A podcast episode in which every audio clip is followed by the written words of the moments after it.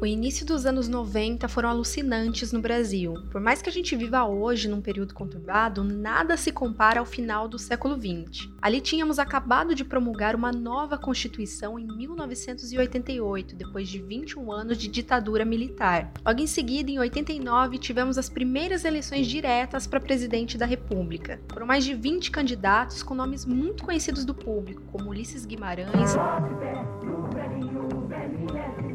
Leonel Brizola,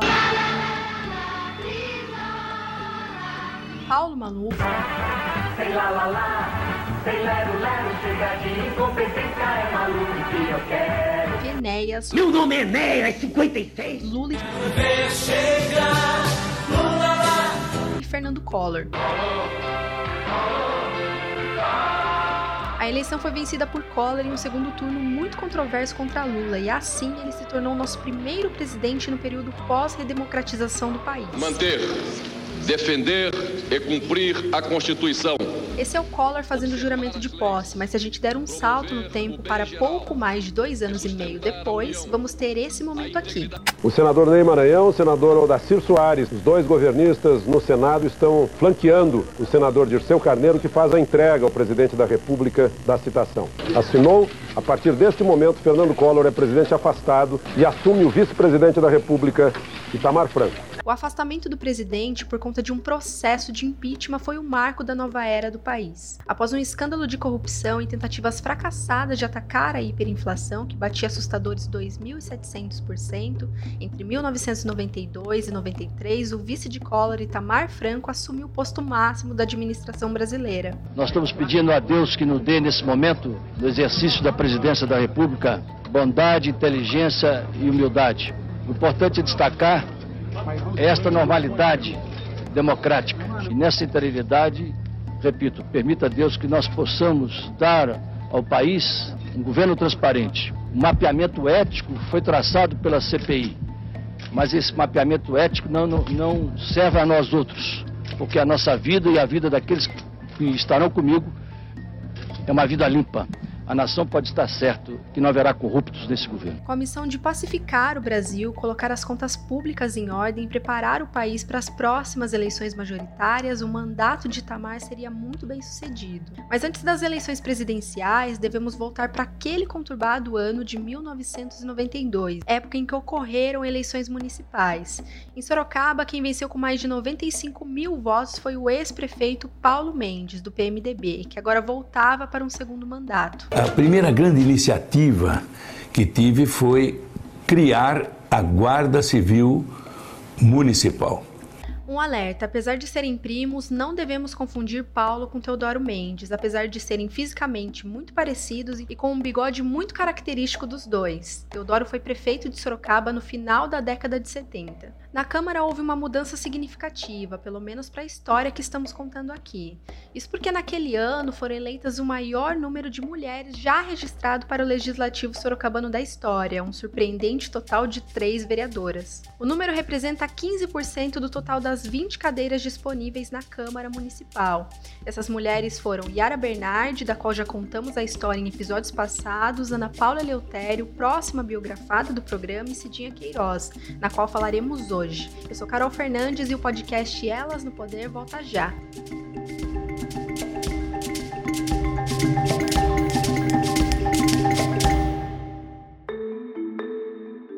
bancada feminina é pequena, a representação. Com essa crise somos nós, as mulheres. É, nós só podemos agradecer porque vocês continuam construindo a sociedade que Salvadora Lopes fez. Fui insultada, alijada dos meus direitos de vice-prefeita em exercer plenamente o meu mandato. Gostaria de cumprimentar todas as mulheres aqui presentes que neste ato estamos inaugurando mais um marco para Sorocaba.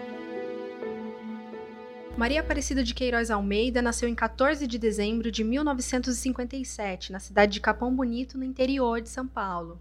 Ela é filha única de Antônio Mendes de Queiroz e de Zulmira de Oliveira Mendes. Em 1963, quando Cidinha tinha apenas 6 anos de idade, sua família se mudou para Itapetininga. Lá eles permaneceram por 5 anos até se mudarem novamente, dessa vez para a cidade de Sorocaba. Então, com 11 anos de idade, Cidinha foi estudar na Escola Estadual Antônio Padilha e depois passou pela Escola Estadual Dr. Júlio Prestes de Albuquerque, conhecida como Estadão duas instituições de ensino muito tradicionais na cidade. Após a conclusão dos estudos, Cidinha decidiu se matricular na Faculdade de Filosofia, Ciências e Letras de Sorocaba, que anos mais tarde se tornaria a Universidade de Sorocaba, Uniso. Lá ela fez graduação em matemática. Em 1977, aos 20 anos de idade, Cidinha ingressou na Polícia Civil como escrivã de polícia. Foi por meio da profissão que ela conheceu o perito criminal Amauri Fogaça de Almeida, com quem se casou em janeiro de 1980 e vive até hoje. Da união do casal nasceram os filhos Renata Fogaça de Almeida e Rafael Fogaça de Almeida, e também três netos. João Lucas e Maria Carolina, filhos da Renata, e Gabriel, filho do Rafael. Envolvida com causas sociais, Cidinha fez parte da Fundação Isabel Laureano Lopes, em que atendeu diversas famílias carentes, juntamente com a amiga Luiz Helena Pupo, hoje falecida. O desejo em ajudar ainda mais outras pessoas despertou nela vontade em se candidatar para vereadora em Sorocaba, nas eleições de 1992. A ideia de entrar para a vida política foi inspirada também em uma outra mulher, a procuradora Janete Meire Bego Steca, esposa do ex-deputado federal por Sorocaba entre os anos de 1991 e 1995, Oswaldo José Steca. Inclusive, cabe aqui uma correção da nossa parte. No episódio onde contamos a história da Yara Bernardi, nós falamos que ela foi a primeira mulher candidata à prefeitura de Sorocaba, em 1996. Essa informação está errada. A primeira mulher a se candidatar para o cargo de prefeita na cidade foi justamente Janete Steca, em 1992. A candidatura dela não foi para frente, ela deixou a disputa posteriormente. Feita essa correção, vamos voltar para Cidinha. Na época das eleições de 92, ela trabalhava como escrivã de polícia no nono Distrito Policial de Sorocaba, que atualmente fica no Jardim Vera Cruz. O que ela acredita, inclusive, que influenciou para que ela fosse eleita. Para concorrer ao pleito, Cidinha escolheu o Partido Liberal, PL. A justificativa é que, como grande admirador à época do trabalho do então deputado estadual José Antônio Caldini Crespo, renasce Sorocaba porque Sorocaba é uma cidade linda, maravilhosa. Ela queria sair como candidata por um partido alinhado ideologicamente ao dele, que pertencia ao PFL. Como eu mencionei no início deste episódio, Cidinha foi uma das três mulheres eleitas vereadoras naquele ano. Além dela, Ana Paula Eleutério, do PSDB, também estreante na vida política na época, foi eleita vereadora, inclusive com a mesma quantidade de votos que Cidinha, 695 no total. Senhor presidente, novos colegas, não poderia deixar passar em branco essa oportunidade. Yara Bernardi, do PT, que foi reeleita vereadora com mais de 1.400 votos. Sou Yara, autora de leis que defendem a educação e as mulheres. Dentro da Casa de Lei, Cidinha garante que teve muito trabalho, assim como os outros eleitos em 92. Peguei uma cidade com muitos problemas, de todas as ordens. É, de, de, muita falta de infraestrutura, não tinha asfaltos, tinha asfaltos na cidade, tinha muita favela na cidade, tinha falta de tudo. Muita gente, muitas mãezinhas não podiam trabalhar porque não tinham, não tinha creche para deixar seus filhos. Então, trabalhei muito, muito, muito. Além dela, a coligação elegeu outros três vereadores: Jorge Moisés Bete Filho, Valdomiro Raimundo de Freitas e João Francisco de Andrade, que também foi presidente da Câmara em 93. Todos eles eram do Partido Liberal, assim como Cidinha. Naquele pleito, Paulo Mendes, do PMDB, foi eleito prefeito, numa disputa apertada no segundo turno contra Milton Pereira, do PT. Durante o primeiro mandato como vereadora, Cidinha decidiu que uma de suas principais lutas seria da reativação do Sindicato dos Policiais Civis da região de Sorocaba, o Simpol, que ela considera o seu terceiro filho. O Simpol foi fundado em 1989 pelo investigador de polícia José Alfredo de Freitas. Na época, o sindicato enfrentou muitas dificuldades, principalmente com a falta de apoio dos colegas, e por isso ficou inativo. Então, em meados de 1993, Cidinha resolveu juntar forças com algumas amigas de profissão, como Ivone Novaes e Amélia Crossi Delfonso. Elas visitaram várias vezes as delegacias de Sorocaba e região para tentar convencer os colegas da importância e representatividade do Simpol. E deu certo, sem muito oferecer e mesmo com todas as dificuldades, elas conquistaram a confiança dos colegas, fator determinante para continuarem na luta. Finalmente, em 8 de fevereiro de 1994, a reativação do Simpol aconteceu. O Simpol, para mim, é meu terceiro filho. Minha filha nasceu em 1980, está com 40 anos. O Rafael, 1984. Meu segundo filho e o sindicato, em 1994. Peguei ele totalmente caído, só existia o CNPJ. Não tinha sede, não tinha um sócio. Como eu falei no início, tinha só sócia número um. Ai, é, não é fácil levar avante, sabe? Porque a gente leva. É, não é fácil, porque o governo judia bastante da gente. Como judia? Patronal, os, os, os sindicatos patronais, quer dizer que eles respeitam os seus sindicalizados. Agora, o governo não, o governo não respeita os sindicatos, o governo não está nem aí se o funcionário está com sobrecarga de trabalho, se não está, se ele deu reajuste ou não deu.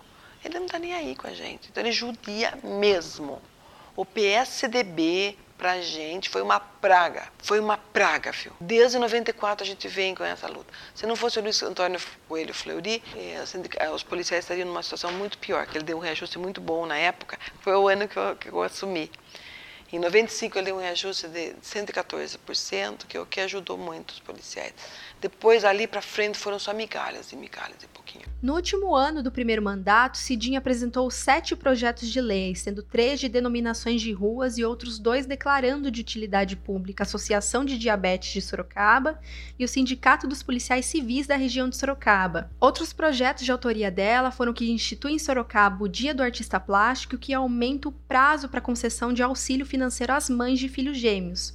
Os dois últimos citados foram aprovados. As informações foram divulgadas em uma reportagem publicada na edição do dia 1 de janeiro de 1997 do jornal Cruzeiro do Sul, com o título Legislativo votou 298 projetos de lei em 96. Por exemplo, no meu primeiro mandato teve um projeto, um projeto de lei é, que, que, dá, que, que também na área social, famílias com baixa renda, que tem uma ajuda de custo da prefeitura para, para crianças gêmeas que tem filhos, mães que têm gêmeos.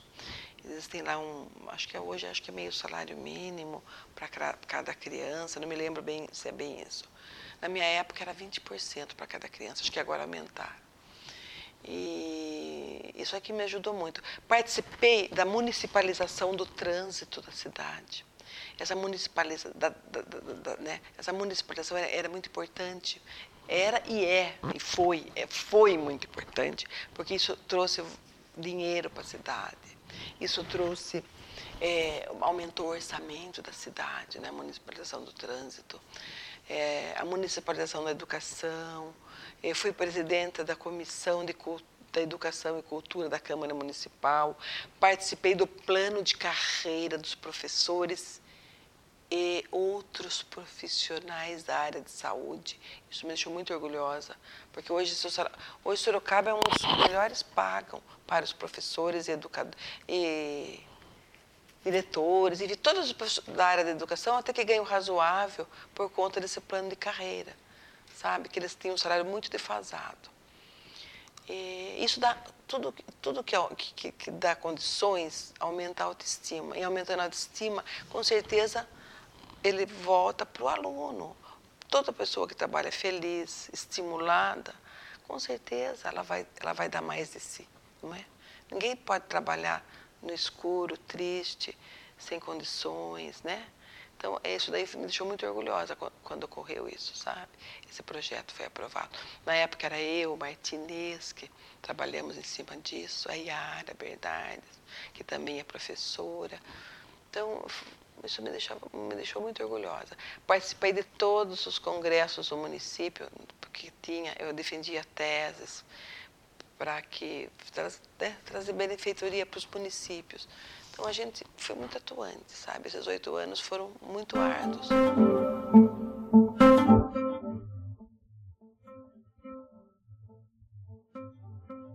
Mesmo que tenham sido de partidos diferentes, Cidinha garante que sempre respeitou e admirou o trabalho de Yara Bernardi, assim como de outros vereadores que também dividiram a Câmara com ela no mesmo período. Eu respeito muito a vereadora Yara.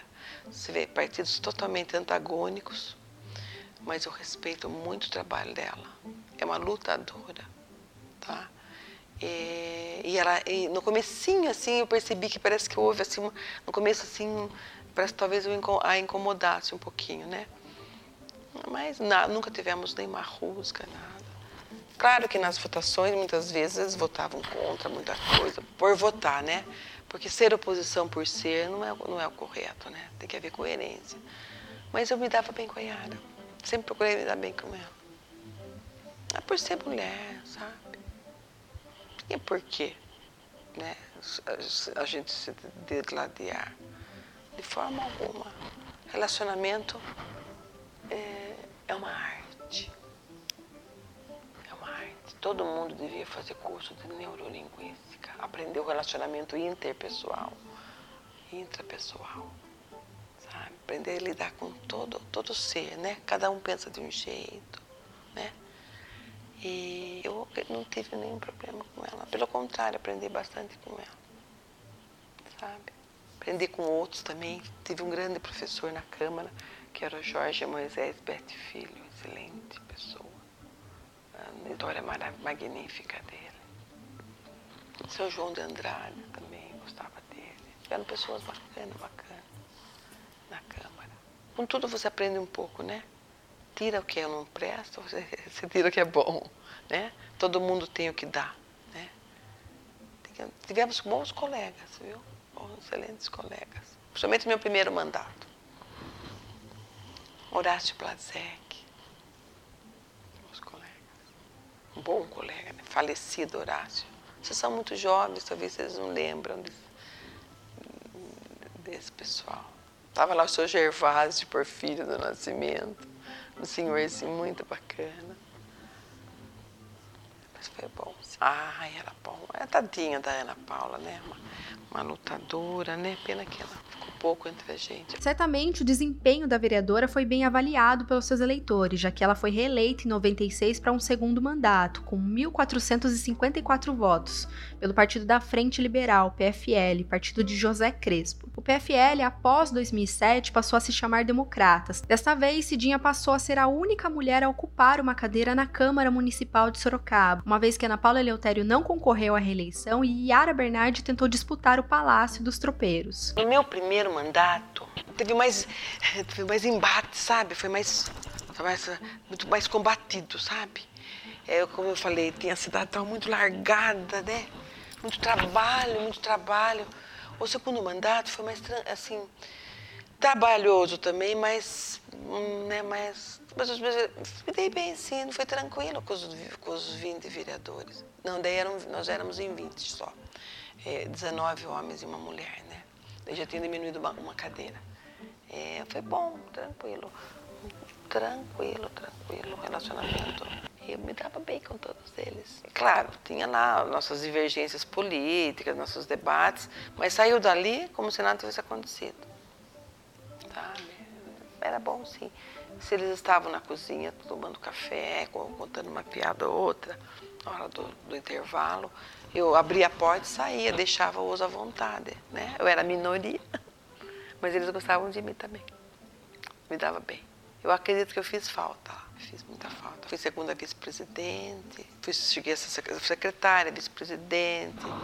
Só nunca concorri à presidência da Câmara, nunca quis. A eleição municipal de 1996 foi um caso à parte. Naquele ano disputavam o poder executivo José Teodoro Mendes, do PMDB, José Nildo Pereira Leite, do PSB, Renato Amari, do PSDB, José Crespo, do PFL e Ara Bernardi, do PT. Como nenhum dos candidatos atingiu a maioria absoluta dos votos válidos, houve segundo turno em 15 de novembro do mesmo ano. A disputa ocorreu entre os candidatos José Crespo e Renato Amari, que venceu a eleição com 102.139 dos votos válidos. Ao lado de Amari, outra mulher faria história na política de Sorocaba, Diva Maria Prestes de Barros Araújo biografada do terceiro episódio deste podcast. Ela foi a primeira mulher eleita para o cargo de vice-prefeita na cidade. Acredito que, que, a população gosta do trabalho da mulher, né? E eu era muito procurada. Meu gabinete era. Eu terminava a sessão meio-dia, meio-dia e meio, eu ficava até quatro da tarde na Câmara. Os dias, principalmente os dias de sessão fazia filinha no meu gabinete para serem atendidas, entre homens e mulheres, mas era mais o público feminino que me procurava. eram de todas as ordens, sabe? Vaga em creche, é, exames, marcas, queriam cirurgias que faziam anos e anos que não conseguiam. Então a gente vai atrás, batalha, remédios. Então eu, eu, eu fui muito para a população mais carente, que é a população que mais precisa da gente. Então era aquilo que eu queria, sabe? Gostei muito do que fiz. Foram oito anos de muito trabalho. Cidinha lembra que no início do segundo mandato enfrentou um grande desafio: votar um projeto de executivo que previa a demissão de mais de mil funcionários municipais. No começo, eu, eu não parece que não acreditava que, que, ele era muito bravo, muito turrão, né? Falei, ai, meu pai, né? Mandava uns projetos difíceis para a Câmara. O primeiro projeto dele foi a demissão dos 1.047 funcionários municipais. Votei contra essa demissão. Jamais eu dormiria à noite sabendo que 1.047 funcionários estariam na rua. Daí, daí, muito, daí, daí eh, fui deixada de lado, muitos secretários não me atendiam porque votei contra. Daí foi indo, foi indo, fui percebendo que, que ele, ele queria realmente investir na cidade, né, para o bem do povo. No Partido Verde, daí nosso relacionamento ficou muito melhor. Né? Daí, graças a Deus, ele começou a atender. Sabe, política é delicado, né? Ora você está na posição, ora você é a situação. A política é muito dinâmica, né? Tem que ter muito jogo de cintura. A vereadora mudou para o Partido Verde em setembro de 1999, conforme apontado pelo jornal Cruzeiro do Sul na edição número 28060. Na época, a vereadora disse: A política é muito dinâmica e já dei a minha contribuição ao PFL, ajudando a fortalecer o partido. Agora vou ajudar o PV e apoiar o Amari nas eleições para prefeito. Com o apoio de Cidinha, Amari passou a ter 11 votos na Câmara Municipal, uma margem muito confortável para aprovar os projetos do Executivo com facilidade. Depois fui para o PV porque eu ficava defendendo o Crespo na tribuna, o Renato bravo comigo. Daí acabei indo. Então, é, não, é, porque você, você, não, você quer. Porque assim, o vereador, se ele é muito oposição, assim são os deputados. Tudo é assim. Se você é muito oposição, você não leva nada para o seu povo. Então você tem que ser mais ou menos meio termo, entendeu? Então é complicado. E muitas vezes você é obrigado a votar com a tua legenda, né, contrário a certos princípios. Então, às vezes, você acaba mudando porque você não está bem, você está insatisfeita naquele local. Porque fere os seus princípios. 1999, Cidinha acabaria também envolvida em uma polêmica. O Ministério Público denunciou ela e mais oito colegas na época, sendo três ex-vereadores e mais sete funcionários da Câmara, pelo que ficou conhecido como Caso dos Empréstimos. A investigação dizia a respeito dos empréstimos que foram feitos para os vereadores da época, que ficaram em posse das quantias por tempo indeterminado e devolviam o dinheiro à Câmara sem os juros ou correções monetárias. Então vieram as eleições municipais de 2000. Em Sorocaba, Renato Amari disputava a reeleição contra Milton Pereira, do PT, Chaves Neto, do PPS, Antonino Luiz de Calegari Sense, do PHS, Luiz Francisco da Silva, do PSB e, claro, José Crespo, novamente pelo PFL. Dessa vez, Renato foi eleito no primeiro turno com 128.207 votos, o que representava 51,16% do total. Isso fez dele o primeiro prefeito a se reeleger desde a volta da democracia. Cidinha, entretanto, não conseguiu se reeleger para o terceiro mandato como vereadora. Além disso, ela iria se envolver novamente com o caso dos empréstimos. Em 2001, o juiz titular da sétima vara civil de Sorocaba, José Elias Temer, suspendeu por três anos os direitos políticos dos envolvidos no caso. A sentença ainda dava grau de penalidade aos envolvidos. Alguns deles teriam que devolver entre 10 a 20 vezes o valor que foi emprestado. Na época, Cidinha declarou ao jornal O Estado de São Paulo: Troquei um cheque com o secretário mas não sabia que o dinheiro era da Câmara. A decisão tinha que ser ratificada pelo Tribunal de Justiça do Estado, mas todos os envolvidos recorreram da decisão, fazendo com que demorasse para ter um desfecho. Mas isso não foi um impedimento para que ela deixasse de trabalhar em prol da população. De 2000 a 2004, a escrivã de polícia atuou na Secretaria Municipal do Trabalho como assessora do então prefeito Renato Amari. Lá, a missão dela era falar com diversas empresas da cidade com o objetivo de conseguir vagas de emprego para a população. Os governos de Renato Amari foram de bonança e expansão da cidade, principalmente na zona norte de Sorocaba, atendendo populações periféricas, além de muitas obras de infraestrutura. A Secretaria do Trabalho, na época comandada por Cláudio Robles e que tinha Cidinha na equipe, ajudou a atrair empresas multinacionais para Sorocaba, estimulando assim a geração de empregos. Ela deixou seu cargo na prefeitura ainda em 2004 para tentar concorrer novamente à Câmara, dessa vez de volta ao PL, mas novamente não conseguiu se reeleger. Após a passagem pela prefeitura e as eleições de 2004, Cidinha se afastou da vida pública, voltando a focar na sua carreira como escrivã e presidente do Simpol. Ela só voltaria a ter algum envolvimento com política novamente em 2012. Naquele ano, Cidinha foi convidada pelo então candidato a prefeito, Renato Amari, para concorrer ao cargo de vereadora novamente, dessa vez pelo PMDB. Aquelas eleições foram disputadas por Renato Amari, Antônio Carlos Panunzio pelo PSDB, pelo então deputado Raul Marcelo pelo PSOL e por Yara Bernardi pelo PT. A disputa foi para o segundo turno entre Amari e Panunzio com a vitória de Panunzio. Na Câmara, Cidinha não conseguiu ser eleita, recebendo apenas 715 votos. 2012 foi também a primeira vez em 30 anos que nenhuma mulher foi eleita para a Câmara, apesar de Neuza Maldonado, futura biografada do podcast, ter ocupado o cargo entre setembro de 2013 e março de 2016, ela era a segunda suplente. Após a derrota, a ex-vereadora se afastou em definitivo das atividades públicas. Em 2015, finalmente a conclusão do caso dos empréstimos, que começou em abril de 1999. O vereador João Donizete Silvestre, do PSDB, por meio de seus advogados, entrou com recurso no Superior Tribunal de Justiça que foi acatado pelo ministro da Corte Napoleão Nunes Maia Filho. O ministro defendeu que não existia improbidade no ato dos vereadores e ex-vereadores, por considerar que cedinhos demais envolvidos não tinham ciência de que estavam praticando uma ilegalidade, além de não ter havido prejuízo ao erário público, uma vez que os valores emprestados foram devolvidos posteriormente pelos parlamentares. Assim, Cidinha e todos os outros não tiveram seus direitos políticos suspensos.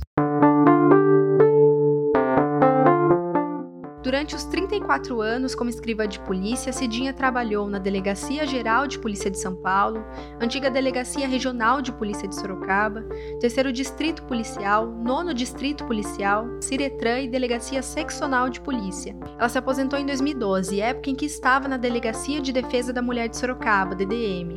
Lá ela trabalhou inclusive com a delegada aposentada e ex-prefeita de Sorocaba, Jaqueline Coutinho, futura biografada deste podcast. Atualmente, Cidinha está como presidente do Simpol pelo oitavo mandato. No site do sindicato há uma frase em que ela diz: As conquistas só surgem com muita luta e união. Cada um é uma peça importante para que ocorram mudanças, desde o fundador, que com muita coragem criou o Simpol, as amigas de profissão que correram juntas e a confiança dos associados, que se tornaram os pilares. No fim das contas, Cidinha saiu da política, mas a política ainda continua presente em sua vida. Então, hoje mesmo eu falei com meu marido há meia hora atrás. Não sei o que é pior, não sei o que é mais difícil, ser vereador numa cidade grande ou ser sindicalista. Eu falei para ele, eu acho, ele, porque ele falou, deixa da política, saia da política. Mas sindicato também é um órgão político, né? Não sei o que é mais difícil, você ser vereador, ou vereadora, ou ser sindicalista. Mas eu sempre gostei de determinação. Eu sempre fui uma pessoa que corria atrás, busquei. Eu amo desafios. A hora que eu, que eu, que eu não tiver desafios para resolver, para enfrentar, Acho que eu não me chamo Maria Aparecida, assim como eu sou conhecida como Cidinha, né? Eu gosto dos meus desafios. Elas no Poder é uma produção da Ponta MP3. Se você ficou curioso para saber um pouco mais da história, tem muito conteúdo extra no nosso site, pontamp3podcast.com.br barra Elas no Poder. E nas redes sociais, sempre em arroba pontamp3podcast. Para não perder nenhum episódio, não esquece de assinar o nosso feed. Eu sou Carol Fernandes, apresentadora deste podcast. A idealizadora do programa é a Tatiane Silva. O Lucas Monteiro é responsável pela pesquisa, montagem e coordenação de toda a produção produção. Os roteiros são assinados por mim, pela Tatiane e pelo Lucas. A nossa estratégia digital também é feita pela Tatiane Silva. A nossa identidade visual foi criada pelo Derek Lambert e pela Daniela Ferreira. Foram usados neste programa áudios da Manchete, Ricardo Noblat, Globo, Câmara Municipal de Sorocaba, Yara Bernardi e José Crespo. Obrigada e até semana que vem.